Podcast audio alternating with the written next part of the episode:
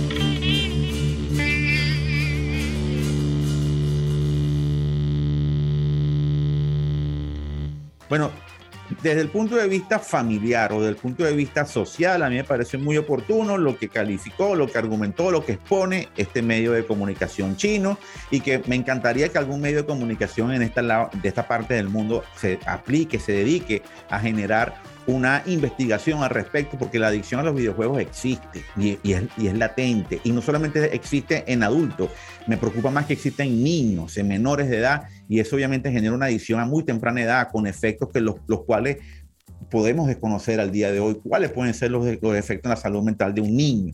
Pero hay otra, hay, otro, hay otra víctima aquí, y vamos a decirlo así, víctima, la empresa que genera el contenido. Porque la empresa que genera el contenido, vamos a verlo, vamos a, tratar de meternos en la ética de una empresa, Ingrid. La empresa que genera el contenido, genera un contenido para que la gente lo utilice, le guste, le compre servicios, le compre productos y siga generándole ingresos y sea fantástico. La empresa buscará que las personas estén conectadas para que ellos sigan ganando dinero con eso pero no depende de la empresa que tú te hagas adicto. No podemos no, achacarle la culpa a la empresa de que tú te hagas adicto. Entonces, una empresa que está haciendo inversiones cuantiosas para mantener empleos, mantener inversión, mantener estructura, mantener creación de contenido, se está viendo afectada. ¿Qué es lo que yo diría o que yo le recomendaría a una empresa como esta? Inicia tú la campaña en contra de la adicción Inicia tú la campaña en contra de la adicción para evitar que un tercero lo haga y te genere un problema de este tipo. En este caso fue un tema de las acciones, una caída en las acciones, pero desde mi apreciación yo tomaría las banderas y comenzaría a hacer una campaña para que la familia, las personas, los consumidores le bajen un poco al tema de las conexiones en Internet. Sí, bueno, pero a ver, espérame, es que sí, es un efecto dominó, creo, ¿no? Porque es un tema de salud pública. ¿Por qué es un tema de salud pública y por qué tienen que intervenir inclusive ya este, entidades de salud, ¿no? En este, en este ya ecosistema, en este sistema, porque es una adicción que obviamente no es nada positivo, al contrario, es igual de, poderosa, digamos, de peligrosa como puede ser este, la adicción al sexo, a las compras, al celular, ¿no? A cualquier tipo de adicción. O sea, ya está tipificada como, como un tema de adicción, lo que significa que tiene consecuencias nefastas mentales, como estamos hablando de depresión, ansiedad, consumo de drogas, esquizofrenia y todo este tipo de cosas que engloban es lo que decía al principio, es un tema cognitivo y es un tema también conductual. Entonces, esto, como tú bien dices, así como el videojuego te hace que libere ciertas sustancias, dopamina o lo que sea, que te haga sentir feliz, ¿no? Que te haga sentir realizado, es lo mismo que te excluye de un mundo real. ¿Y qué pasa con esto? Pues es, una enfermedad que provoca una necesidad incontrolable de jugar de forma compulsiva. O sea, ahí estamos hablando de que tienen diferentes consecuencias, aislamiento social, poco rendimiento académico, pérdida de la noción del tiempo, este, dolores articulares, o sea, ¿cuántos casos hemos visto, no? De, de que se quedó muerto. Ya hay un caso, o sea, es conocido hay un caso de un tipo que nunca se levantó de su asiento y se que le dio un infarto porque se la pasa comiendo y no se levanta, ¿no? Tienen una ira, ya empiezan a generar ira, ¿no? ¿Qué puede pasar con esto? Bueno, pues hay muchos factores que puede identificar esta enfermedad. ¿Como qué sería? Pues juegas más de cuatro horas o más a videojuegos durante el día, hay signos físicos, ¿no? Que, que tú puedes notar, o sea, subida de peso, que ya no, ya no vean bien, tienen dolores articulares, este, tienen ya comportamientos ya extraños, ¿no? Detectan, este, además, este, otros signos también cuando hacen evaluaciones psiquiátricas, ¿no? Y psicopatológicas. O sea, es un tema de verdad bien difícil. ¿Qué viene también en la parte emocional? Tienen dificultad para gestionar sentimientos, no toleran la frustración, se creen superiores, este, si, no, si no logran lo que tienen, lo que quieren lograr dentro del videojuego en un mundo completamente enajenado, empiezan a generar depresión, ¿no? Y hacen de esto, hacen totalmente un refugio fantástico, fantástico en el sentido de que es fantasioso, digamos, ¿no? para evadirse completamente, ¿no? De, la realidad y de sus problemas. Por supuesto, y ahí, y ahí el otro punto, y ahí el otro punto. El tema, el tema es ahorita no ver al niño como, oye, qué bárbaro, estos muchachos. ¿Dónde está el adulto, vale? ¿Dónde está el papá? ¿Dónde está la mamá? ¿Dónde está la familia, brother? Es decir, es un tema recurrente, ¿ok? Es un tema recurrente, pero como veo, y al final aquí la que se va a ver afectada es una industria, tampoco podemos ir en contra de la industria de los videojuegos, ¿ok? Porque la, la industria de los videojuegos no es criminal, no es una industria que genera vicio, en los videojuegos entretienen, hay una alta dosis de entretenimiento en ello, hay ideas, hay desarrollo de conceptos, de historia, hay, mucha industria metida, hay, cine, hay cinemática, hay, hay redacción, hay animación, hay muchos elementos que enriquecen los videojuegos.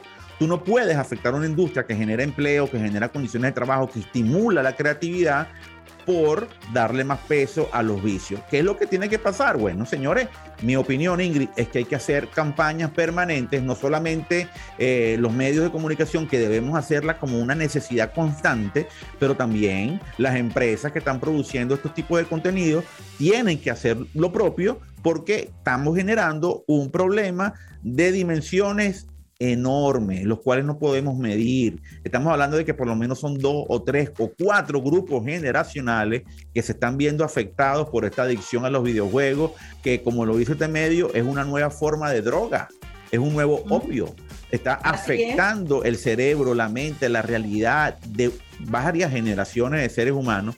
Y eso, señores, es algo que no es culpa ni de Sony con la PlayStation, ni de Microsoft con las Xbox, ni de Tencent con sus productos en línea, ni de, ni de Nintendo, ni de Mario Bros.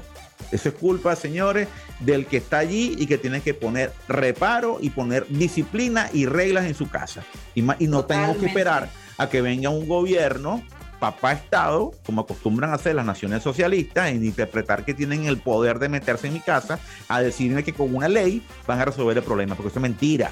Eso no se resuelve con ley. Las leyes y los controles generan o estimulan el problema, lo hacen crecer y generan más vicios alrededor de ese problema. Absolutamente, es un tema sistémico. Sí, totalmente, mi amor, totalmente. Adolfo, ¿qué tenemos por ahí, hermano? Pues ya lo decía Spielberg en su película Ready Player One, ¿no? Ah, buenísima la película. Ah, yo creo que ese es un futuro no tan utópico ahora. no, no, no, eso, eso, ya está pasando. Solamente que obviamente con otro, en otras dimensiones, pero eso ya está pasando. Eso ya está ocurriendo. Vamos nosotros a escuchar buena música por el momento para que nos relajemos un poco acá en Hormigas Radio. Vamos a escuchar una canción del año 2019, una canción de Maroon 5 que se titula Memories, Recuerdos. Esta canción me gusta mucho, sin embargo, en los productores del video musical quisieron hacer algo muy parecido a lo que fue Girls Like You, pero no lo lograron. Sin embargo, el tema musical es muy bueno. Si lo quieres escuchar, te dejo las plataformas, Spotify, SoundCloud, Deezer, Google Podcast y todas las demás. Si nos estás escuchando de cualquiera de estas, pues ve a vernos en YouTube Hormiga TV, te suscribes, activa las notificaciones, que no solo Hormiga Radio está ahí, también tenemos mucha información para ti, igual en nuestra página web www.hormigatv.com. Ya venimos con más.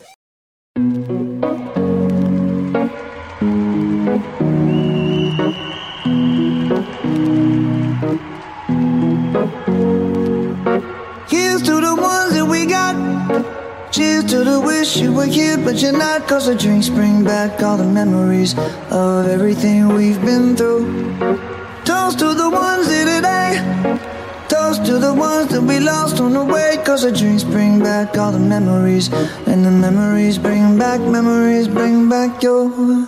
There's a time that I remember when I did not know no pain. When I believed in forever and everything would stay the same. Now my heart feel like December when somebody say your name. Cause I can't reach out to call you, but I know I will one day. Everybody hurts sometimes, everybody hurts someday. But everything gon' be alright. Gonna raise a glass and say, hey. Here's to the ones that we got.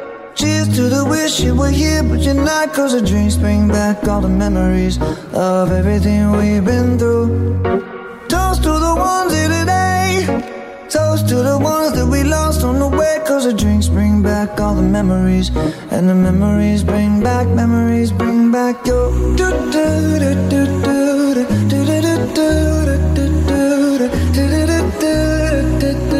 Memories bring back, memories bring back your. There's a time that I remember when I never felt so lost. And I felt all of the hatred was too powerful to stop. Oh, yeah. Now my heart feel like an ember and it's lighting up the dark. I'll carry these torches for you, and you know I'll never drop. Yeah. Everybody hurts sometimes, everybody hurts someday. Yeah, yeah. But everything gon' be alright with a glass and say, hey, here's to the ones that we got. Cheers to the wish you were here, but you're not. Cause the drinks bring back all the memories of everything we've been through. Toast to the ones here today. Toast to the ones that we lost on the way. Cause the drinks bring back all the memories. And the memories bring back, memories bring back your.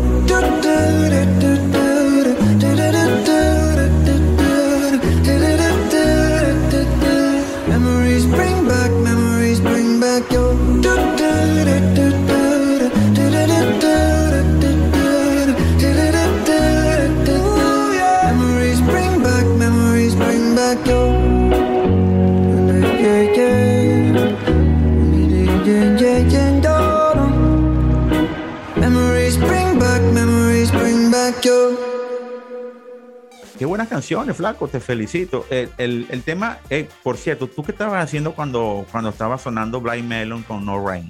No había nacido. No, tú no, Ingrid. Ingrid estaba en la universidad. Seguramente No, ya no voy a decir, ya no voy a decir, el flaquito me mató el comentario, o sea, no voy a decir qué estaba haciendo, olvídalo. Será Ah, yo sí lo ocasión. digo. Mira, tú sabes que estamos en la edad más sabrosa, mi amor, de la vida. La, la década de los 40 es fantástica. Tenemos todavía juventud y tenemos por lo menos 20 años de experiencia. ¿Qué valor tenemos? Profesional, espiritual, afectivo, emocional, etcétera. Somos de verdad es una valiosa generación. Dígalo ahí, señor Secho. Ese es otro cuarentón. Exactamente. Entonces, eh, bueno, por mi parte, decirle a la familia, pana, yo no le voy a jalar las orejas a los chamitos, le voy a jalar las orejas a los papás, que no comiencen a entender que están generándole una adicción a sus hijos. ¿Ok? A los padres que jalar las orejitas de vez en cuando, para que entiendan que el videojuego no es, ay, qué chévere, mi niño está, está feliz, ya me está echando menos vaina. No, no, no, papá. Ahí tenéis que resolverlo, porque ese es un problema que le está generando ese muchacho, que lo va a afectar en el colegio, en sus relaciones con los demás, en su desempeño profesional y etcétera. Así como tienen cosas muy buenas los videojuegos, si los hacemos con cierta regularidad, pueden tener cosas muy malas si no hacemos las cosas muy, pero muy, pero muy bien. Por mi parte, es mi conclusión. Espero la tuya, mi querida Ingrid, y bueno, ya nos vemos mañana. Yo coincido, nada con exceso, todo con medida. Cuídense muchísimo de absolutamente cualquier cosa que los pueda dañar. Estamos en una época bien complicada, muy complicada en la salud, en la emoción, en absolutamente todo lo que nos hace ser seres humanos. Hay que cuidarnos de más. Sí, totalmente de acuerdo contigo. Un beso muy grande y nos vemos mañana. Hasta la Nos próxima. vemos mañana. Cuídense Hasta mucho. luego. Bye.